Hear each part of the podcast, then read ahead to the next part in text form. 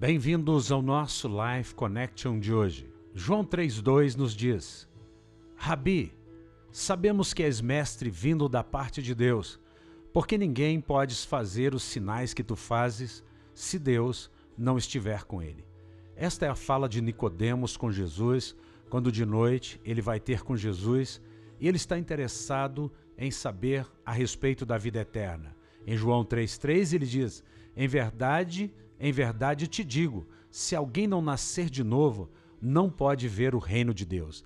Em outras palavras, Jesus estava dizendo para Nicodemos: Nicodemos, você é um doutor da lei, você é o mestre da lei. E você não sabe que o que é nascido da carne é carne, mas o que é nascido do espírito é espírito e vida?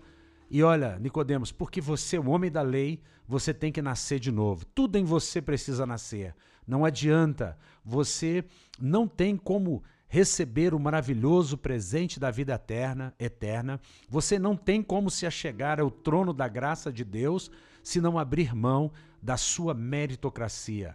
Em João 3:4 ele diz: Como pode um homem nascer sendo velho? Pode porventura voltar ao ventre materno e nascer segunda vez? Pergunta Nicodemos a Jesus. Jesus responde a ele: Em verdade, em verdade te digo, quem não nascer da água e do espírito não pode entrar no reino de Deus. O que é nascido da carne é carne, o que é nascido do espírito é espírito, e não te admires de eu te dizer, importa-vos nascer de novo. Vai até o versículo 7. Essa é a grande verdade. Nós precisamos nascer de novo. A Bíblia não fala de mudança de religião, mas fala de nascer da água e do espírito.